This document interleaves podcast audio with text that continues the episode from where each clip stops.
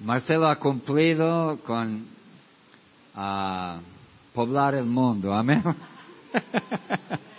con el gran mandamiento de Dios. Ha cumplido, ¿no? Gracias a Dios. Y ya llegó el varoncito, amén. Ya, Daniel. Y la esposa Daniela. Y tenemos Micaela, Silvana, Antonella, Florencia y Marcela. Muy bien. Ah, queremos orar por ellos, hacer una oración especial y ah, gracias a Dios por la vida de cada uno. Amén. Sí.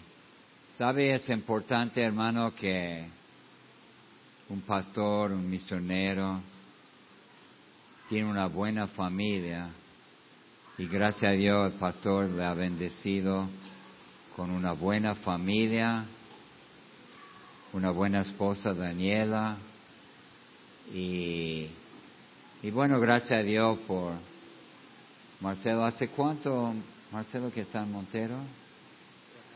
Tres años.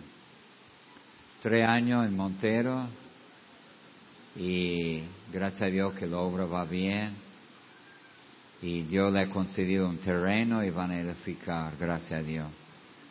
Entonces vamos a orar por la familia y por esa gran obra en ese pueblo tan necesitado, Montero. Inclinen su rostro, cierren sus ojos. Señor, pido por, por Marcelo, por Daniela, por todos los chicos, que Señor, que tú bendiga a cada uno. En el ministerio hay mucho luchas y pruebas y falta de dinero, dificultades en la iglesia, pruebas, Señor. Pido que tú lo cuide, que lo guarde y que tú lo uses, Señor, en gran manera. A mis hermanos y su familia. Gracias Señor por ello. Y en tu nombre Jesús. Amén. Y amén.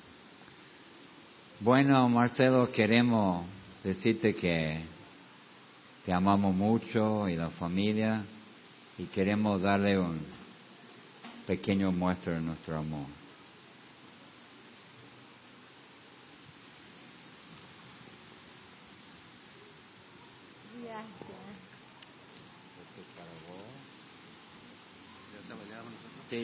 ဆိုဗန်ဣဒဆိုဗန်သောသောဆိုဗန်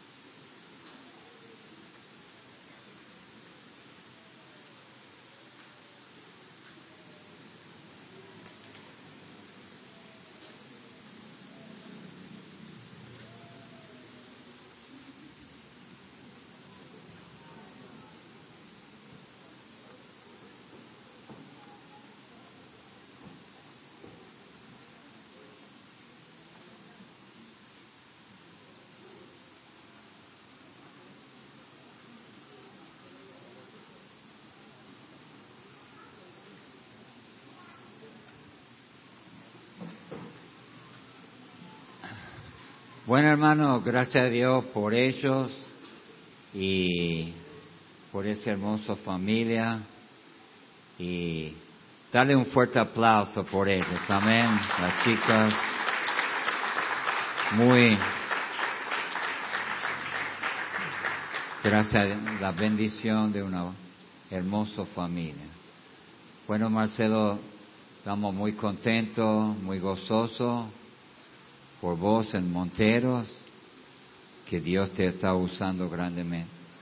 Por favor, da la palabra, que Dios te bendiga. Gracias, doctor. Buenas noches, hermano. Dios le bendiga. La verdad que me pone contento estar aquí nuevamente. Me pone contento el que el amor de los hermanos hacia mí, hacia mi familia. Este, el amor también que nos tienen allá la familia de allá de, Montero. si bien la iglesia ha sido fundada en Montero, pero dice que la iglesia somos nosotros, ¿no? Entonces la iglesia está desparramada por Santa Lucía, Villa Quintero, León Rouget. El establecimiento, el edificio sí eh, va a estar en Montero. Cuando edifiquemos nosotros ahí, ya estamos prontos a edificar, si Dios lo permite. Y estoy contento también porque vino una de las primeras familias que, congrega allá en Montero. Como decía el pastor, yo recién estoy hace poco tiempo. La iglesia ahora este mes está cumpliendo sus cinco años eh, y la iglesia fue fundada por el pastor Josué Fernando, muchos hermanos más que, estaban ahí, Eliseo, eh, Pablo, Nicolás, este, a ver, ¿quién más? Cecilio, quizá me olvide de todos, de tantos hermanos que pasaron por ahí. Y bueno, no sé cómo terminé yo ahí porque yo nunca fui ni a testificar a esa iglesia. No, no entiendo todavía el propósito del Señor, pero bueno, nosotros comenzamos eh, la iglesia justamente a trabajar en la iglesia en, pandemia, cuando no se podía andar. Recuerdo que andábamos ahí nosotros con el hermano Alberto Paz, el pastor Jackson, andábamos trabajando ahí, calles cortadas, íbamos nosotros y, y un hermano decía, creo que es mal momento para abrir una iglesia. Y no es que le íbamos a abrir, estábamos tratando de sostener a los hermanos que ya estaban en la iglesia.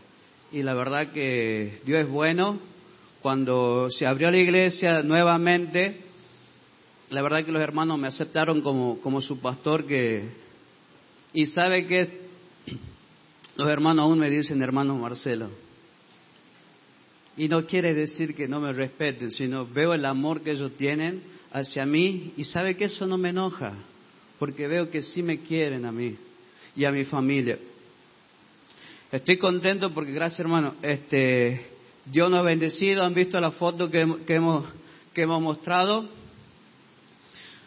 Hay tres lugares diferentes, alquileres, a donde el pastor casó a la familia justamente que vino, nuestro hermano Brian, su esposa Roxana, después otro casamiento, fue en otro local, y después vieron otro local que está, este, así paredes rústicas, sin revoque, bueno, sabe, eh, se nos hizo muy caro sostener un alquiler, así que ahora estamos haciendo reuniones, una casa que está en construcción que el dueño nos la prestó.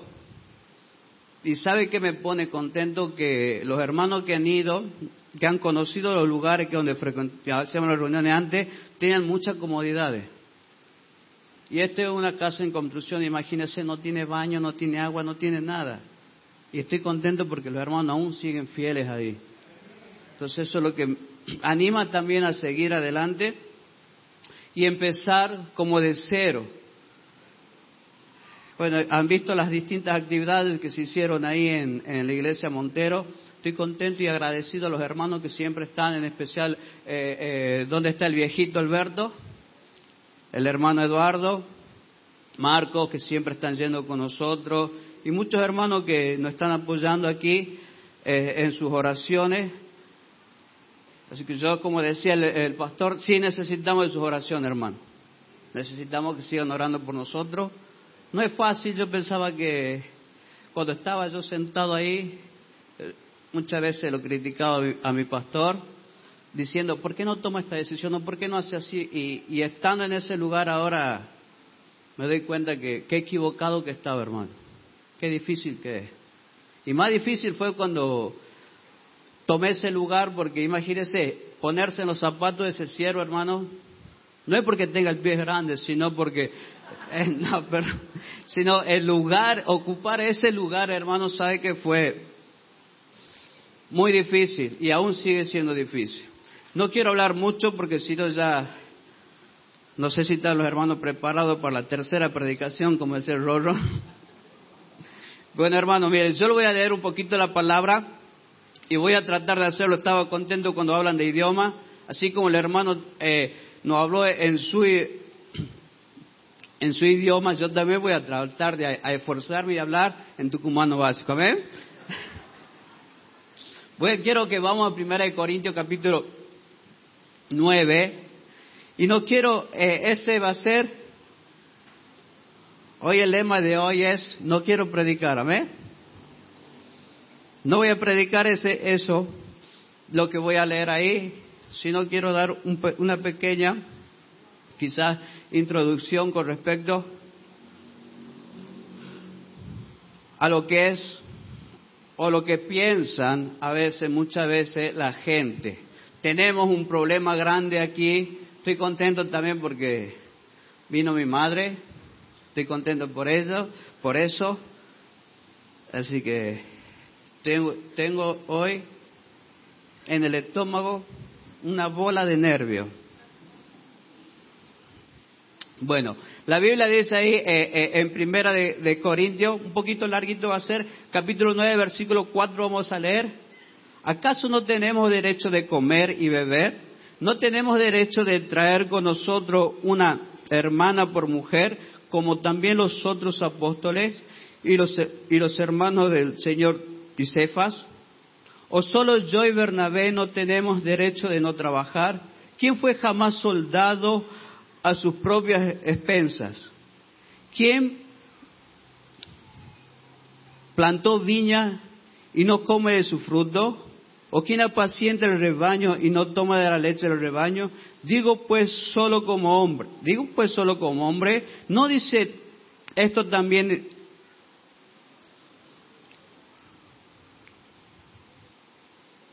la ley porque la ley de Moisés está escrito, no pondrá vos sal a buey que trilla. ¿Tiene Dios cuidado de los bueyes o lo dice enteramente por nosotros? Pues por nosotros es, se es escrito. Porque con esperanza debe arar el que ara, y el que trilla con esperanza debe recibir el fruto. Si nosotros sembramos entre vosotros lo espiritual, ¿qué es gran cosa si cegaremos de vosotros lo material. Gracias. Si nosotros, si otros participan de este derecho sobre vosotros, ¿cuánto más nosotros? Dice el versículo 14, así también ordenó el Señor a los que anuncian el Evangelio que vivan del Evangelio. ¿Por qué decía que era una pequeña introducción? Perdóneme hermano, pero quizá hay hermanos aquí que primera vez que están participando de una conferencia misionera. Quizá no estuvieron el año pasado o quizá nunca escucharon de qué tratan misiones. Quizá hay hermanos que sí están dando a misiones y quizá les falta eh, nuevamente animarlo, apoyarlo a que sigan dando.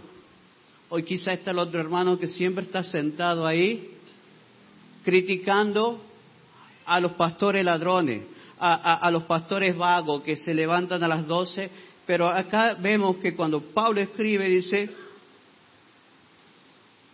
en el 14, así también ordena el Señor a los que anuncian el Evangelio que vivan del Evangelio. No dice que nos aprovechemos, no dice que se aprovechen de eso, pero está dando claro aquí, está diciendo, ¿acaso el que ara no puede cosechar, el que siembra no puede cosechar y comer de ese fruto? No dice que eh, eh, un pastor, un, misionero, está, ¿qué está, está dando? Un alimento espiritual, ¿no? ¿Acaso no puede recibir los bienes de ellos? Dice. Entonces eso quería dejar antes que, comencemos el mensaje y antes que eh, nos sentemos a criticar a ver qué, sale de la boca de, del pastor o qué va a hablar ese hombre. Porque somos así, ¿no? Estamos esperando qué vamos a hablar. El mensaje que, quiero dar hoy día sí habla de misiones. Porque esa es la idea, ¿no? Misiones. Así que ayúdeme, hermano, en oración. Si usted estuvo orando ya por esta conferencia, creo que estuvo orando por mí que iba a traer el mensaje en esta noche. Así que ayúdeme y vamos a orar. Amén. Que sea el Señor y no Marcelo Villalba. Señor Jesús, una vez más te doy gracias por permitirme estar aquí. Gracias por poder abrir tu palabra. Gracias por, por este tremendo privilegio. Y quiero pedirte, Señor, en esta noche, que sea usted tomando control de mi vida, quitando al hombre, llenándome con su Espíritu Santo, y que cada palabra, Señor, que salga de mi boca sea de parte de usted. Quiero pedirte que sea de bendición para cada uno de nosotros y que podamos, Señor, salir gozoso y edificado con tu palabra. Todo esto te lo pido en tu nombre, en el nombre de Jesús. Amén. Tres puntitos que yo quería eh, hablar esta, eh, esta noche. Ya me acostumbré a decir mañana, es que por ahí se le digo a la mañana, perdón, es que tenemos reunión a la mañana nosotros. Uno de los puntos es, cuando hablamos de misiones, ¿qué estamos hablando? Hablamos del amor de Dios. Cuando hablamos de misiones, ¿qué estamos hablando? Hablamos de un hombre que deja todo por seguir y servir a Dios. Y el número tres, cuando hablamos de misiones, hablamos de un hombre que entrega todo, hasta su propia vida, por predicar el Evangelio, para que las almas se salven. El primer puntito que, que yo tengo aquí anotado, lo vamos a encontrar en ese hermoso versículo que lo han recitado los hermanos en distintos idiomas, que es Juan 3.16. Juan 3.16. Y todos lo escucharon, el que lo escuchó en portugués, en francés. No conocía esa parte de mi hermano Luca, ¿no? Sorprende la verdad que el Señor lo que hacen los hermanos. Juan 3:16, y yo lo voy a tratar de, como le decía, hablarle en el tucumano básico, y dice, porque de tal manera amó Dios al mundo que ha dado a su Hijo unigénito, para que todo aquel que en él cree no se pierda, mas tenga vida eterna. Ahí está mostrando el Señor el amor de Él a quien a las almas. Eh, Romanos 5.8 también, ¿qué está diciendo la Biblia?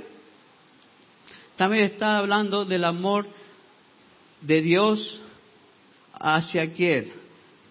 Hacia nosotros. Romanos 5.8, que también lo conocemos, lo usamos para testificar mas Dios muestra su amor para nosotros en que siendo aún pecadores, Cristo murió por nosotros. ¿Qué estamos viendo? Que habla del amor de Dios hacia nosotros, hacia ustedes. Y yo le quiero mostrar, vamos a Jonás, cómo Dios ama, hermano, cómo Dios no ama. Jonás 3,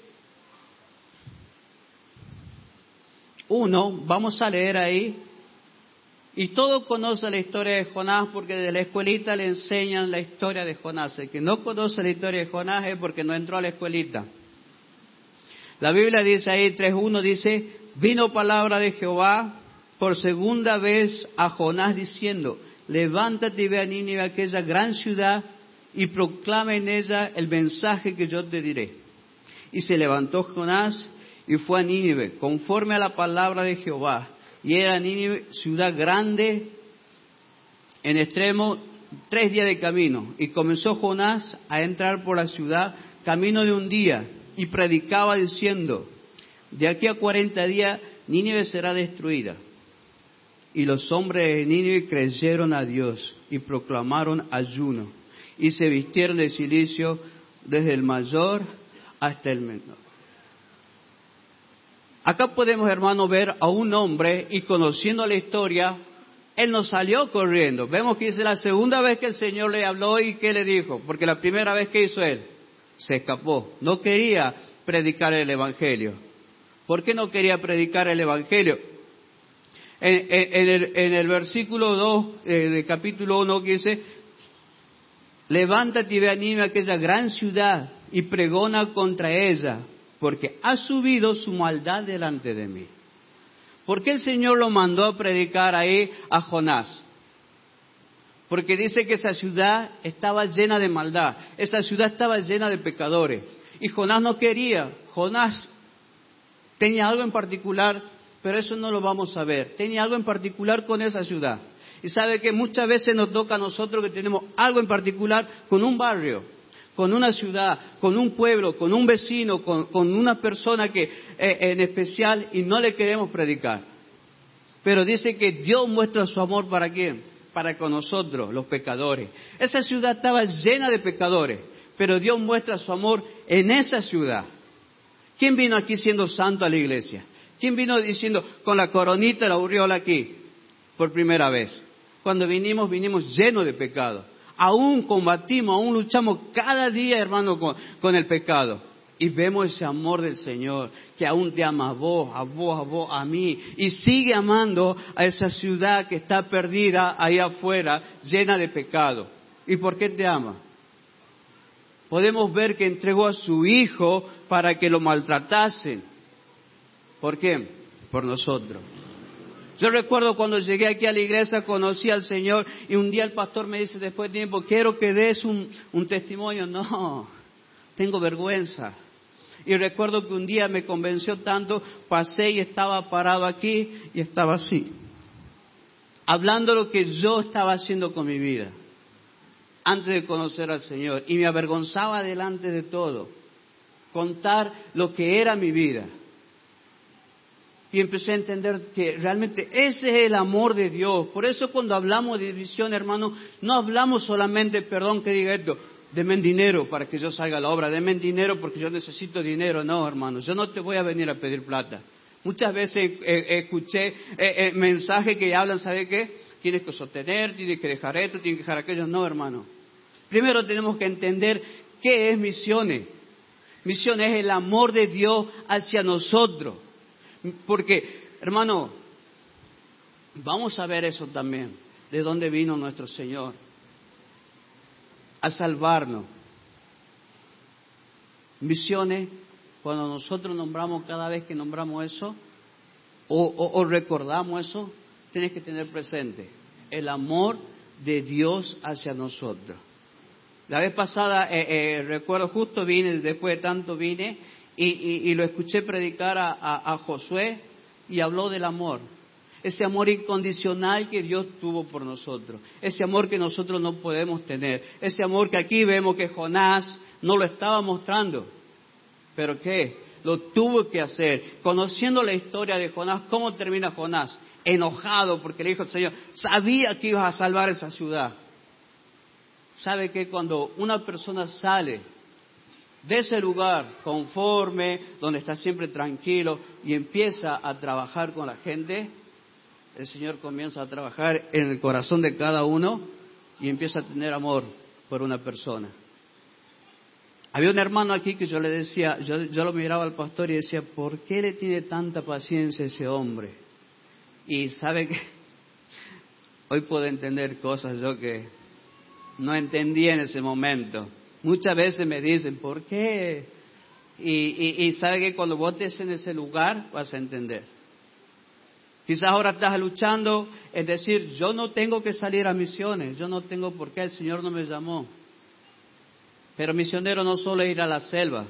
Gloria a Dios por lo que van a la selva. Gloria a Dios porque salen y, son valientes a enfrentarse a eso que no conocen. Pero hoy en día vos puedes ser un misionero llevando el mensaje de Dios. No hace falta que, vayas al Amazonas, no hace falta que vayas a lugares, eh, eh, eh, digamos, riesgosos.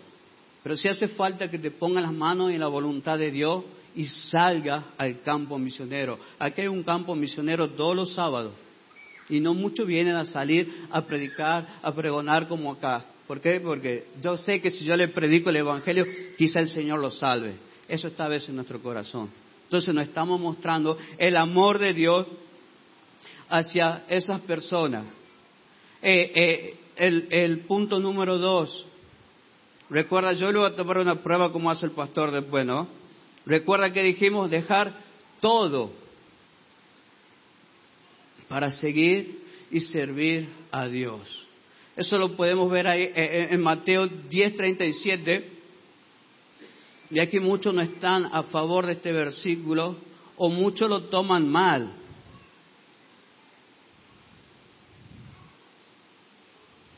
Muchos toman eh, eh, este versículo medio, medio al revés. 10, 37, dice la Biblia así, el que ama a padre o madre más que a mí no es digno de mí el que ama a hijo o hija más que a mí no es digno de mí. Y vamos a leer el 38, dice, y el que no toma su cruz y sigue en pos de mí, no es digno de mí.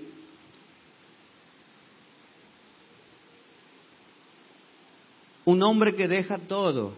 No está hablando, hermano, acá la Biblia que eh, tienes que odiar a tu mamá, a tu papá, a tu, a tu hijo. No. Está hablando de poner a Dios en primer lugar. Está hablando de poner al Señor en primer lugar. Yo sé que muchas veces eh, eh, en la casa manda a tu mujer y lo que no, lo que diga mi mujer. Pero no, hermano, no es así. Es Dios. No es aborrecerlo, no es que no lo vas a querer a tu hermano, a tu padre, a tu madre, no. Es poner a Dios y hacer la voluntad de Dios. Cuando el pastor me hizo la propuesta a mí, yo dije, no piensen que mi casa manda a mi esposa, no. Pero yo le dije, voy a hablar con mi esposa.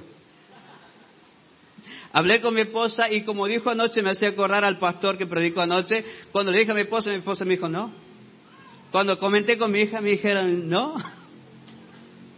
Bueno, vamos a seguir orando, le dije. Parece que el pastor no había entendido que yo dije, voy a hablar primero y después, él estaba seguro que yo iba, ¿no?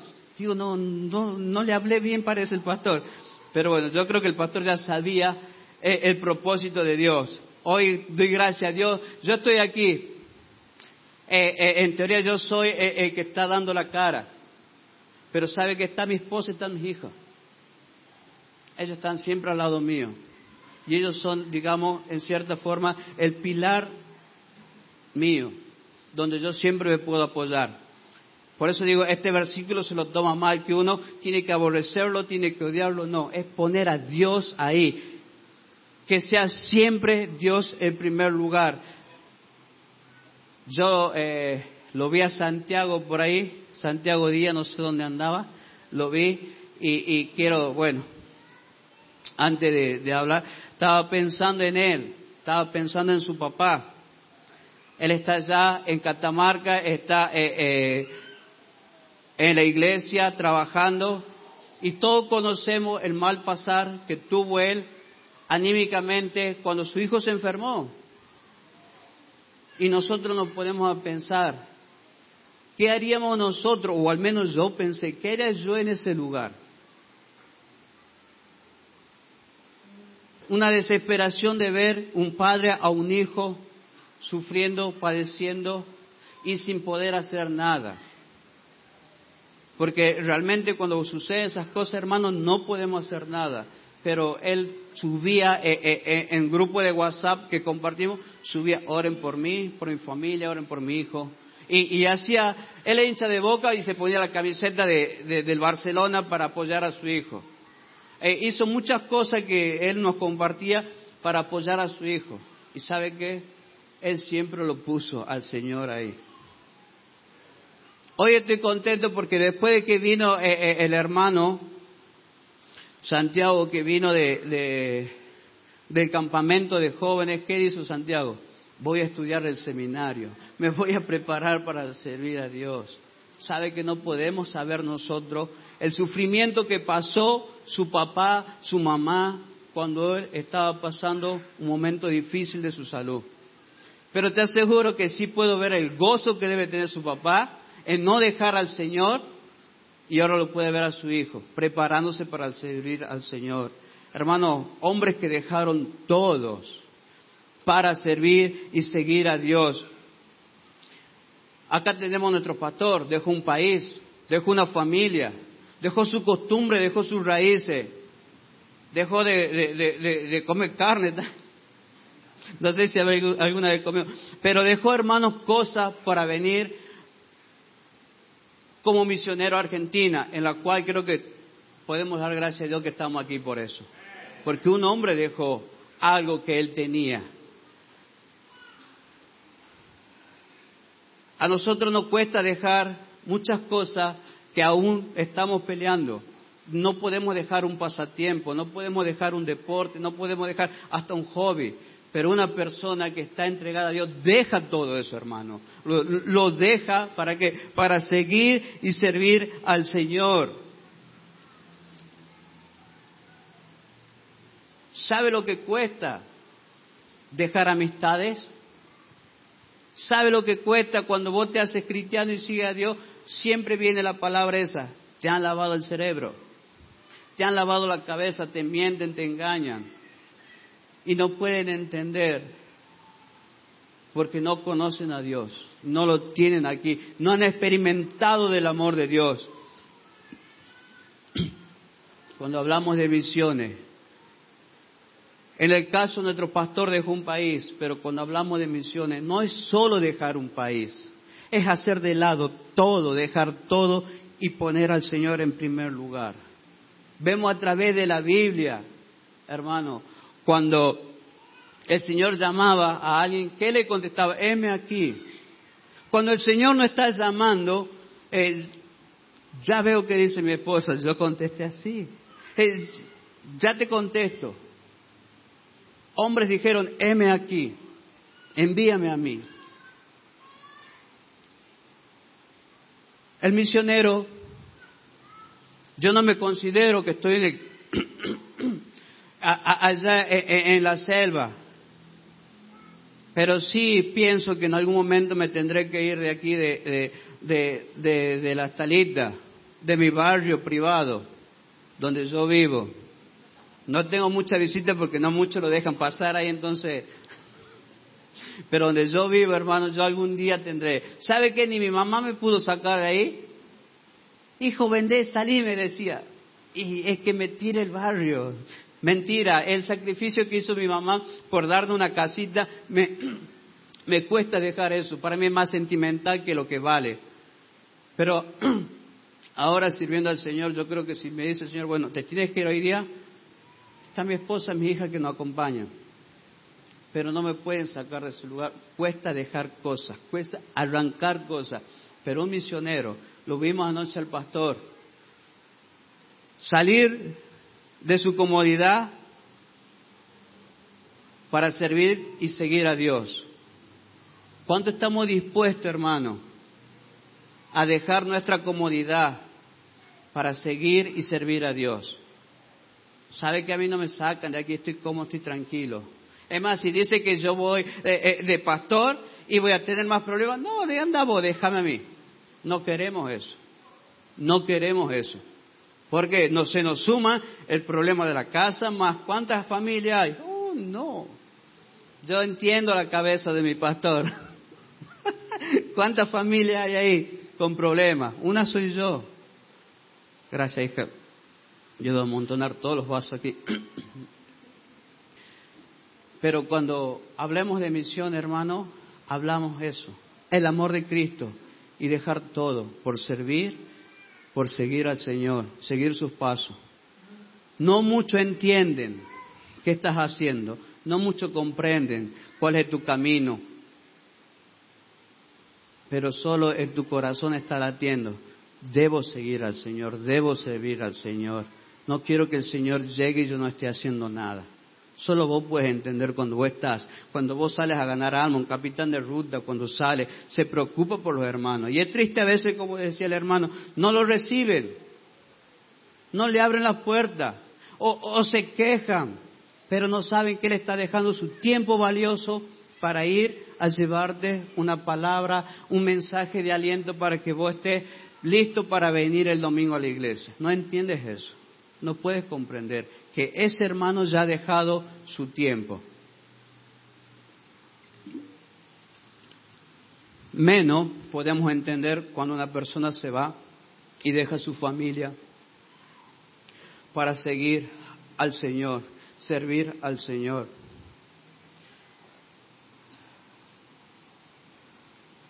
Cuando hablamos de misiones, dijimos abandonar, dejar, dar todo por el Señor. En muchos casos podemos ver que dieron hasta la vida por el Señor, para predicar el Evangelio. ¿Sabe para qué? Para que nosotros hoy podamos estar aquí escuchándonos, escuchando la palabra del Señor, alimentándonos con la esperanza de que vamos a estar en el cielo. Yo le voy a preguntar aquí hoy día, ¿Cuánto de nosotros, hermano, antes de que una persona no haya presentado el Evangelio, lo rechazamos. ¿Cuántas veces lo hemos rechazado antes de aceptar el Evangelio? ¿Sabe que ahí está actuando el amor de Dios sobre nosotros? La misericordia. Está, eh, ¿sabe que Viendo un hermano, me acuerdo, eh, el pastor creo que nos contaba una vuelta y yo siempre me acuerdo eso. De ese hombre que golpeó la puerta y, le quisieron pegar y golpeó de nuevo y lo corrieron y si vuelve a tocar mi puerta y yo te, corro, te pegar a usted, pastor, ¿no? y que después hubo un problema y este hombre dijo, si Dios existe va a venir. Y ya estaba amenazado de, muerte ese hombre. Y llegó y le golpeó la puerta de nuevo. Y lo hizo pasar, recibió a Cristo. Él estaba arriesgando su vida, pero ¿sabe qué estaba haciendo? Obedeciendo en su corazón al Señor cuando le mandó a predicarle a ese hombre. Así como, ¿cuántas veces a nosotros? Y nosotros lo corrimos y le pusimos mala cara y, y, quizá muchas veces lo mandamos a pasear y quizá muchas veces lo tratamos groseramente.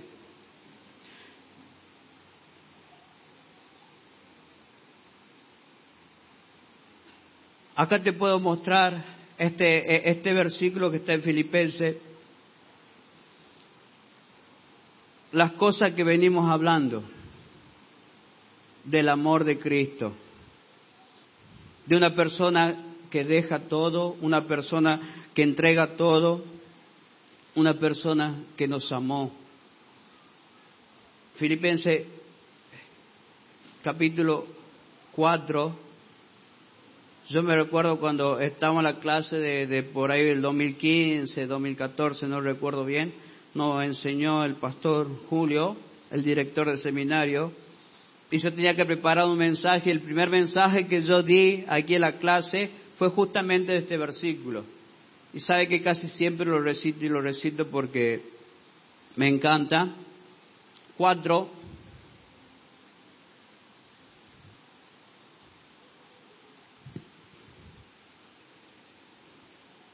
Perdón, perdón, no es cuatro.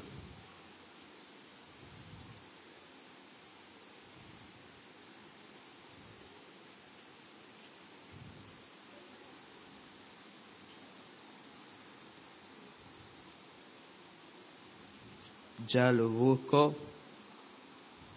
Es dos capítulos, dos versículos seis.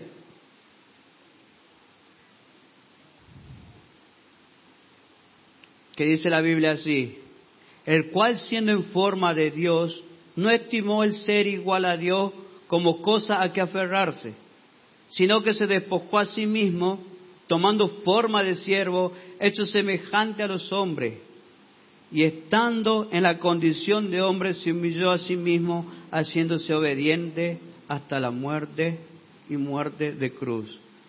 La primera vez que eh, eh, compartí esto, compartí yo en, una clase que fueron de eh, el mensaje cinco minutos. Y sabe que para mí esos cinco minutos pareció que prediqué una hora, porque podía ver aquí algo, hermano. No un gran misionero, sino el gran misionero, que dejó su lugar, dejó su reino, se despojó, dice a sí mismo, dejó todo lo que él tenía, hermano, ponerse en la condición de hombre. ¿Y cuál es la condición nuestra? La más común, llena de pecado. Pero él se quiso padecer, ¿para qué? Para venir a mostrar su amor tomando nuestro lugar en vez de que nosotros estemos pagando, Él pagó por nosotros. Y dice hasta la muerte y muerte de cruz. Según los especialistas, esa fue la peor muerte. Que hasta los pulmones se te endurecen, dice. Y para respirar tenía que contener la respiración y después al ratito en la posición que él estaba. Siempre me viene a memoria eso. Una, fue el primer mensaje que di. Dos, vi lo que el Señor hizo por mí. Cuando estaba preparando ese mensaje, ese tiempo año atrás, veía lo que el Señor hizo. Yo no podía dejar los sábados de ir a jugar la pelota para ir a predicar el Evangelio acá en la calle. Pero el Señor dejó su reino. Yo no podía ni siquiera eh, decir me va a dar una gripe porque me voy a enfermar si salgo está lloviendo. Pero el Señor vino a que lo lastimasen, a que lo castigasen por nosotros. Yo no podía entender lo que el Señor había hecho. No porque no entendía el amor que Él tenía hacia mí, ese amor incondicional que lo tuvo por vos, por vos, por mí, y aún está vigente para todos aquellos que no conocen a Cristo. Yo no podía entender eso.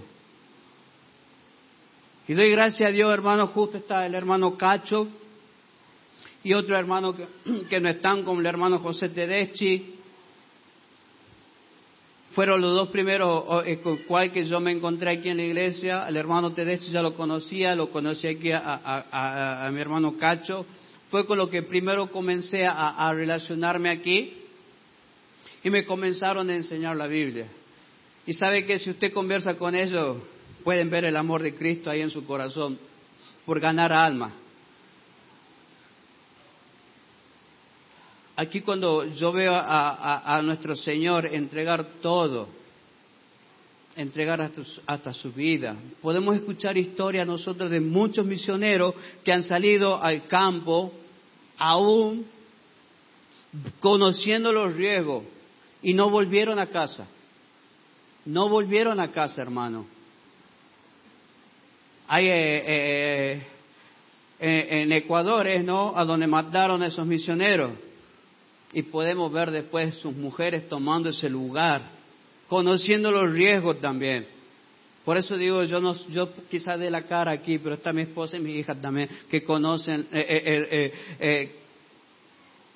qué pueden o qué, o qué, qué situación pueden pasar, situaciones incómodas o no.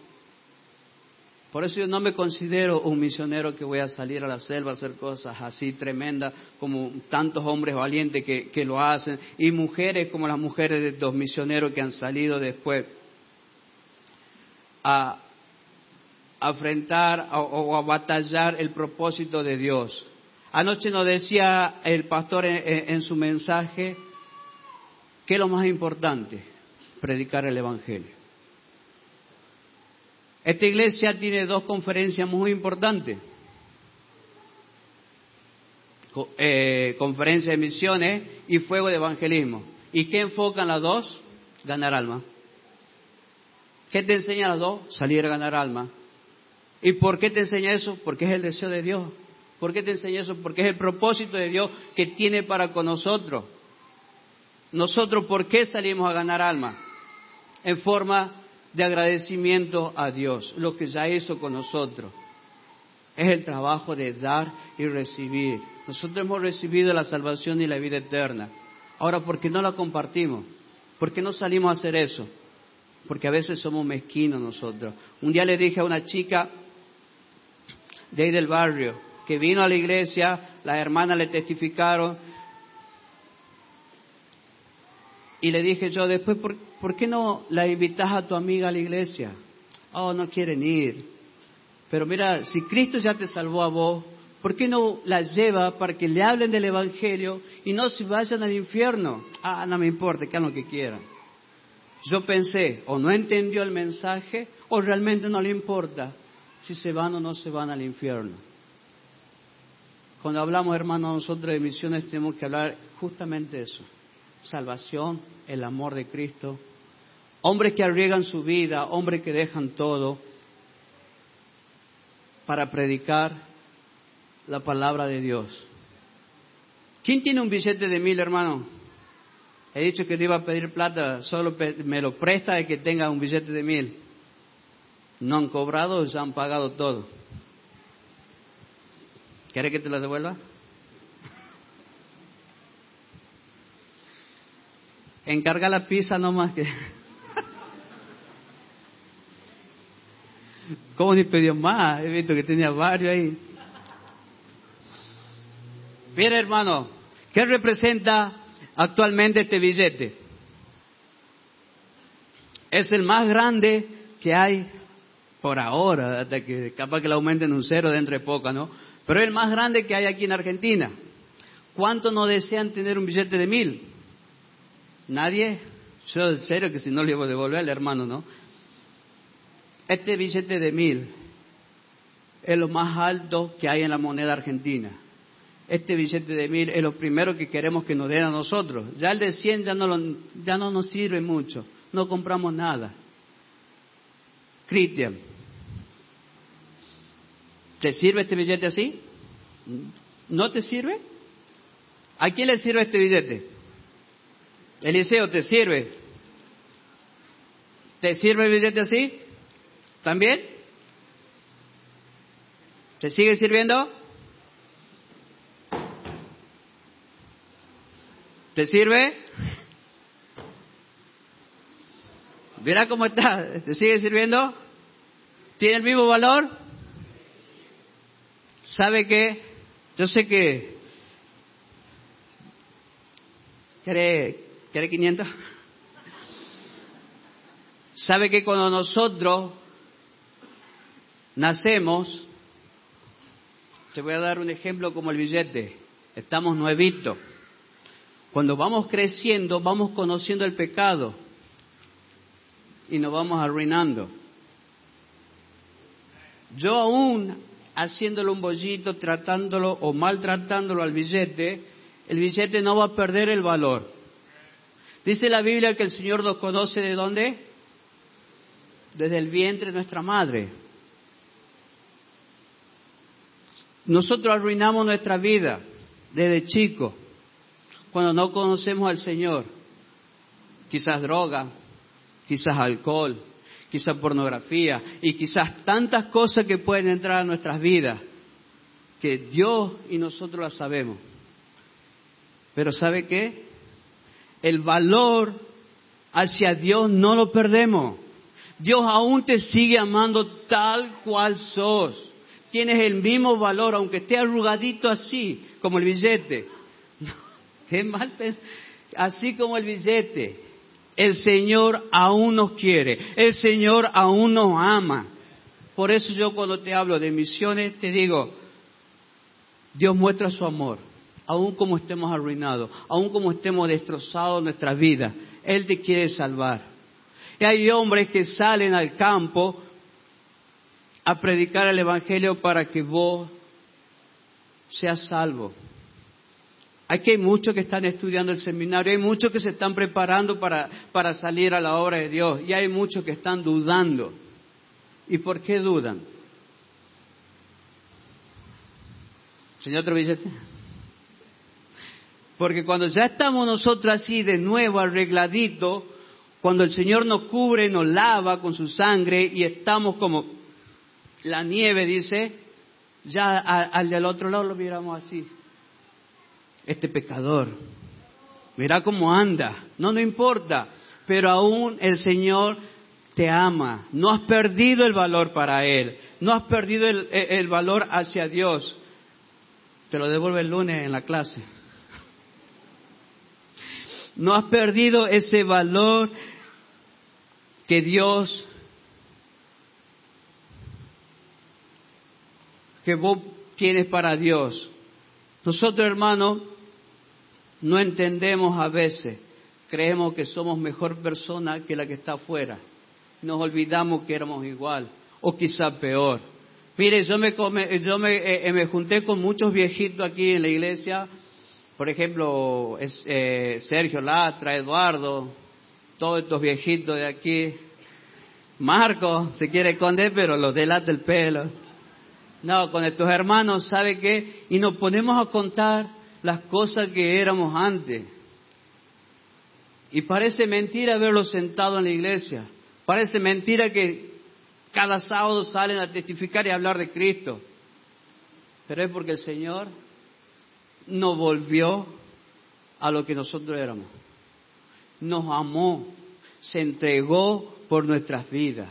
Por eso, hermano, cuando hablamos de misiones, ya me estoy encariñando, cuando hablamos de misiones, hablemos de esto. No de que deme plata para que yo vaya a la obra. ¿Quién es el dueño de la plata y el oro? Amén. Dios va a poner en el corazón quién va a suplirte a vos. Dios va a poner en el corazón de qué forma te vas a sustentar. ¿Sabe que tenemos nosotros manos y pies y podemos trabajar? Antes de que el Señor nos, nos trajese aquí, ya nos había dado un oficio, ya nos había dado una forma de que nosotros nos sustentemos y ganemos nuestros pan para sostener nuestra familia también. Ahora, si el Señor te quiere sacar de eso, bueno, Él pondrá para sacarte de ese lugar. Me sorprende Cacho, que aún sigue trabajando y de ese trabajo da. Y me sorprende aquellos que vienen y, se quieren jactar y no quieren mover un dedo, hermano. El Señor, vemos a cada apóstol, estaba ocupado haciendo algo. No estaba, si me dan voy. La Biblia dice que nosotros, si predicamos el Evangelio, debemos vivir del Evangelio. Pero también continuando la lectura, decía Pablo, pero yo no me aproveché de eso. Yo no, yo aún también trabajaba. Ahora sí, mira lo que dice eh, eh, eh, en Filipenses 4, cuando una persona da a misiones, cuando una persona da a misiones. ¿Qué dice la Biblia? Dice la Biblia ahí 4.10, dice Pablo ahí, en gran manera me gocé en el Señor de que ya al fin habéis revivido vuestro cuidado de mí, de lo cual también estabais solícito, pero os faltaba que la oportunidad. Dice que eh, eh, el apóstol se, se gozaba cuando se enteró que los hermanos se acordaron de él.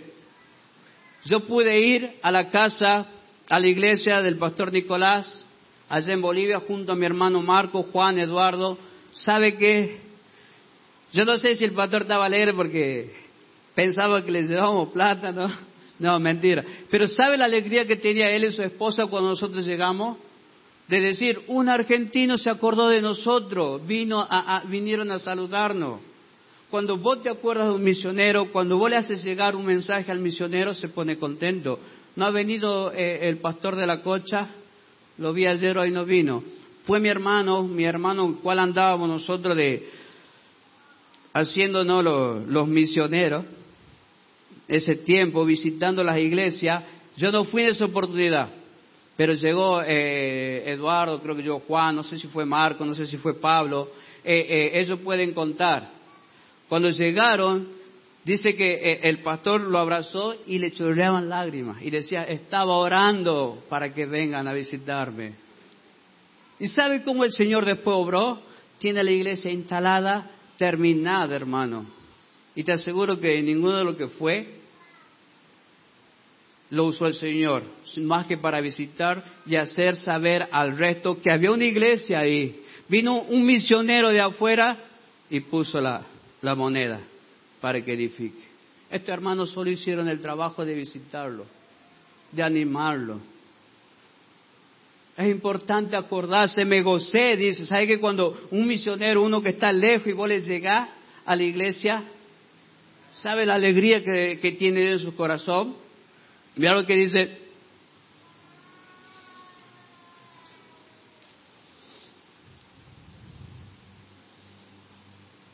Aquí, los hermanos, eh, aquí Pablo estaba contento. Mira lo que dice en el versículo 14, vamos a empezar leyendo. Sin embargo, dice, bien hiciste en participar conmigo en tribulaciones. Y sabéis también vosotros, oh filipenses, que al principio de la predicación del Evangelio, cuando partí de Macedonia, ninguna iglesia participó conmigo en razón de dar y recibir, sino vosotros solos pues aún en Tesalónica me enviaste una y otra vez para mis necesidades. Estamos viendo que había una iglesia que le daba a Pablo para sus necesidades. Estamos viendo que la iglesia sí daba a misiones. ¿Y sabe por qué, hermano? Ahora sí te voy a animar. ¿Sabe por qué si vos das es bueno para vos? ¿Sabe que nosotros allá, eso no le conté, tenemos una iglesia de, cinco años, pero tenemos una iglesia que estuvo parada un año por la pandemia. Y hace un año estamos dando a misiones. Hace un año estamos dando a misiones. El mes que viene, si Dios lo permite, creo que es 16 por ahí, vamos a tener nuestra conferencia misionera también y vamos a agregar otro misionero. No me pregunte cómo hacemos. El Señor bendice. Yo voy a contarlo. Alcanza. Y vamos por fe, hermano. Vamos por fe. Estamos dando a misiones. Yo le pregunté a, un, a dos pastores, cuando lo conocí, antes de que yo eh, eh, trabajase allá en la iglesia, le dije, pastor, cuando hay una iglesia, ¿en qué tiempo se da misiones? Cuando vos quieras, dice. Si, si, si abres la iglesia hoy día y quieres dar hoy día, da. Es importante dar a misiones, me dijo él. Bueno, vamos a dar a misiones. ¿Sabe por qué? Porque la Biblia nos enseña en el versículo 17, no es que busque dádiva, sino que busco fruto que abunden en vuestra cuenta. ¿Sabe que nosotros estamos dando misión a una iglesia? Y eso es lo que yo les enseño a mi hermano y le digo, mire lo que dice la Biblia. Cada fruto de esa iglesia son nuestros también. Estamos apostando para que se haga una cuenta allá en el cielo. Si vos das a misión, hermano, no es que le estás dando a ese pastor vago, sino para que pueda trabajar, pasar más tiempo en la obra y cada alma que él pueda ganar invirtiendo ese tiempo, va a tu cuenta, hermano. Va a tu cuenta. Hay un número de cuenta allá en el cielo que ahí está tu nombre cuando vas a misiones. Yo dije que no quería hablarte de dinero. Pero estoy viendo, ah, estaba viendo esto de la Biblia quiero que vos entiendas que cuando se habla de misiones estamos hablando del amor de Cristo, más que otras cosas. Estamos hablando de salvar almas, de mandar almas al cielo. Y ahí es donde se abre nuestra cuenta, allá eh, en el cielo. Ahí es donde nosotros podemos decir, tengo mi tesoro ahí en el cielo. Yo no sé cuánto están dando a misiones, pero si vos no das, como decía aquí el hermano Cerrato Rodrigo, nadie te obliga. Nadie te obliga, hermano. Nadie te va a poner una pistola, te va a forzar o te va persiguiendo por el banco, a ver cuánto has cobrado, a ver cuánto tenés. Nadie te controla el ingreso que vos tienes. Solo una, solamente acá te animan. Sé parte de ese gran ministerio de misiones. Sé parte, hermano, porque un día se va a terminar esto. Gracias, hermano. Un día se va a terminar esto y como dice la Biblia, lo que somos salvos, lo que tenemos a Cristo en nuestro corazón, vamos a subir allá al cielo. ¿Encontraremos tesoro? Hermano, yo sé que vos no puedes, quizá o el Señor no te llamó a, salir a, a, trabajar en una iglesia o a abrir una iglesia, no te llamó como misionero. Pero si sos hijo de Dios, puedes ser parte también. Puedes ser parte. No hace falta que seas un pastor, que sea un predicador, que sea un evangelista para decir yo voy a participar. No, puedes participar, lo puedes hacer, lo puedes hacer. Nadie te obliga, acordate, nadie te obliga, pero vemos aquí un beneficio. ¿Sabe cuál es el beneficio que más grande que tenemos? ¿Qué pedimos nosotros? ¿Qué venimos a hacer los jueves nosotros aquí en la iglesia? Aparte de escuchar y estudiar la Biblia.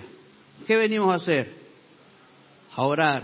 ¿Y cuál es? Oramos, oh, voy a orar por aquellos hermanos. No, ¿sabe qué? Pido por mi vida espiritual, pido porque eh, me está haciendo mal aquí, estoy pidiendo por mí. ¿Sabe qué? Cuando vos das a misiones, podemos ver lo que hacía aquí. El pastor que la recibe, la iglesia que la recibe, ora por vos. Ora por vos. ¿Cuántas veces no han dado algo y dicen, oh, gracias Dios, bendices hermano? Ese pastor se está acordando de vos siempre. Doy gracias, decía Pablo. Y sabe que son los únicos, es la única iglesia que da. ¿Cuántas iglesias acá en Tucumán será que están dando? No te voy a comparar con ninguna iglesia vos. Pero sí, te voy a animar a que sí lo sigas haciendo. No estamos jugando carrera a ver qué qué iglesia da más a misiones y qué iglesia da menos. Pero que seamos la iglesia que sí damos a misiones. Eso es lo que nosotros queremos hacer en la iglesia Montero. Una iglesia que también dé. Una iglesia que también dé a misiones para que otros puedan seguir adelante. Así como nosotros lo podemos hacer. No entendemos muchas veces de dónde viene. O sea, no entendemos de la forma que viene. Sabemos de dónde viene. De la forma no. Pero queremos seguir. Yo en esta noche, hermano, te quería animar a algo. Cuando vos pensé en misiones, pensá, ese es el gran sacrificio que hizo el Señor para que nosotros hoy día podamos estar aquí. Ese, ese deseo que puso en un hombre para que nosotros estemos aquí. Dejar todo, dejar su hogar, dejar su familia, dejar todo lo que, eh, eh, la comodidad que tenía para que nosotros estemos aquí. Y si quiere ser parte de esa gran obra, bueno, Señor, como decía recién, no puedo dar mi vida, no me has llamado para eso, pero si yo puedo ayudar aunque sea con esto, lo voy a hacer. Porque va a ser bendecido vos, hermano. Vos vas a ser bendecido. El pastor que reciba la ofrenda, el pastor que reciba esa ofrenda misionera, hermano, la va a recibir de cualquier forma de cualquier parte. Vos sos el que te está privando de la bendición de Dios. Vos sos el que te estás eh, eh, eh, teniendo miedo a decir, lo hago o no lo hago. Dios le va a suplir de donde sea para esos hermanos. Dios le va a suplir para donde sea esas necesidades que ellos tienen. Por eso yo te animo, hermano, sé parte de ese ministerio, de dar a misiones. No sé cuántas iglesias, 30 eh, iglesias, decía el pastor que se estaban dando. Y una el pastor que manda, enviaron una noche en Venezuela, ¿no? Mire, ese hombre está poniendo fruto a, cuenta de Betel. Y podemos hablar de distintas iglesias que están poniendo fruto a cuenta de Betel. Betel tiene un número de cuentas ya anotando los frutos y no solo los frutos que se ganan aquí, sino en todas las iglesias a donde se está ayudando a misiones. Yo te animo, hermano, no te pierdas la bendición. Aquí los hermanos aprendieron a lo que es el dar y lo que, y lo que es el recibir. Aprendieron que así como el, el apóstol les llevó palabra de salvación, alimento espiritual, eso debían dar para que Él siga la obra de Dios. Amén.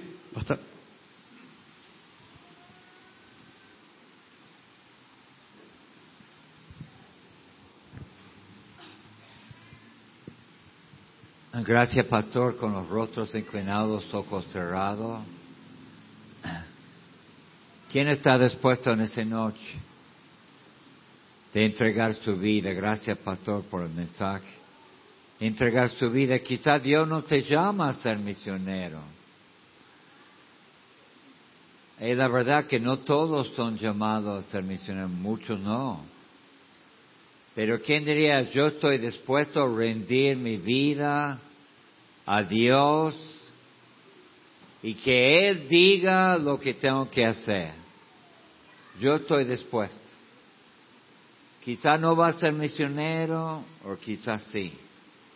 Pero usted está dispuesto a rendirse, como dijo el pastor, sea como sea. ¿Quién está dispuesto? Levanta la mano. ¿Quién se rinde su vida totalmente a Dios? ¿Quién se rinde su vida totalmente a Dios? Hay muchos que no están dispuestos. Qué triste. Pero con los rostros inclinados, ojos cerrados, una preguntita. Si usted ha venido en esta noche y no está 100% seguro de ir al cielo,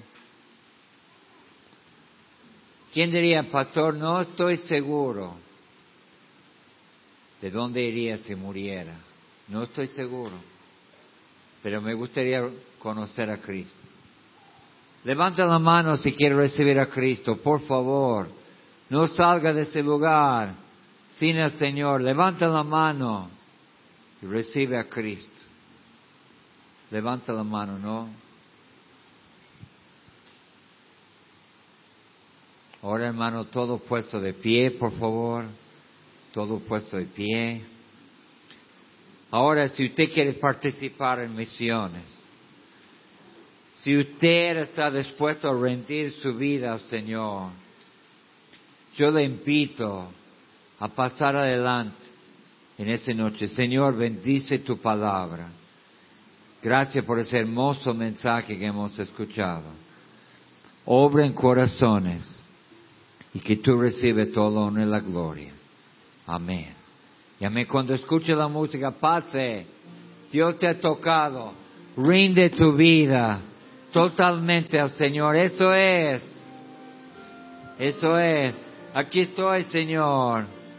Lo que tú quieres que haga, pase. Rinde tu vida al Señor. Aquí estoy, Señor. Envíame a mí.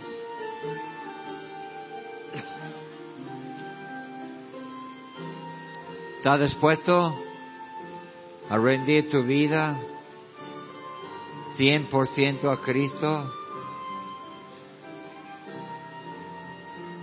No estoy diciendo que tiene que ser misionero, pero tiene que estar rendido.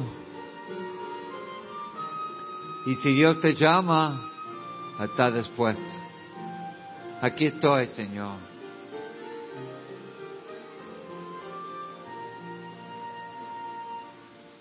Mucha gente necesita de Cristo. Muchos pueblos no tienen ni una iglesia que predica la palabra de Dios. ¿Cómo puede ser eso, hermano? Eso no es la voluntad de Dios. Que hay muchos lugares que no tiene iglesia que predica la sana doctrina. ¿Por qué, hermano? Porque muchos no se han ido. Muchos se quedaron. Yo sé que Dios ha llamado mucho más gente que han ido. Muchos dijeron al Señor, no.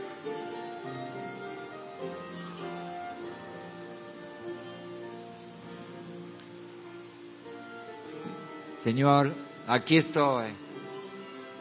Estoy dispuesto, Señor.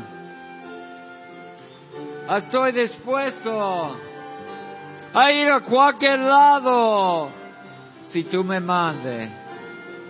¿Está dispuesto a dejar su casa, su país, como dijo el pastor, sus comodidades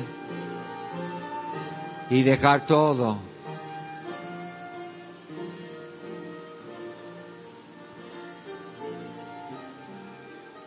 Muchos no están dispuestos. Vamos a orar, hermano. Señor, levanta nuevo misionero como Marcelo Villalba. Quizá en esa reunión Dios te ha tocado. Has sentido algo en su corazón. Y Dios te estaba diciendo, yo quiero que vos sea misionero. ¿Quién, ¿Quién ha escuchado esa voz del Señor en esta noche? Levanta la mano.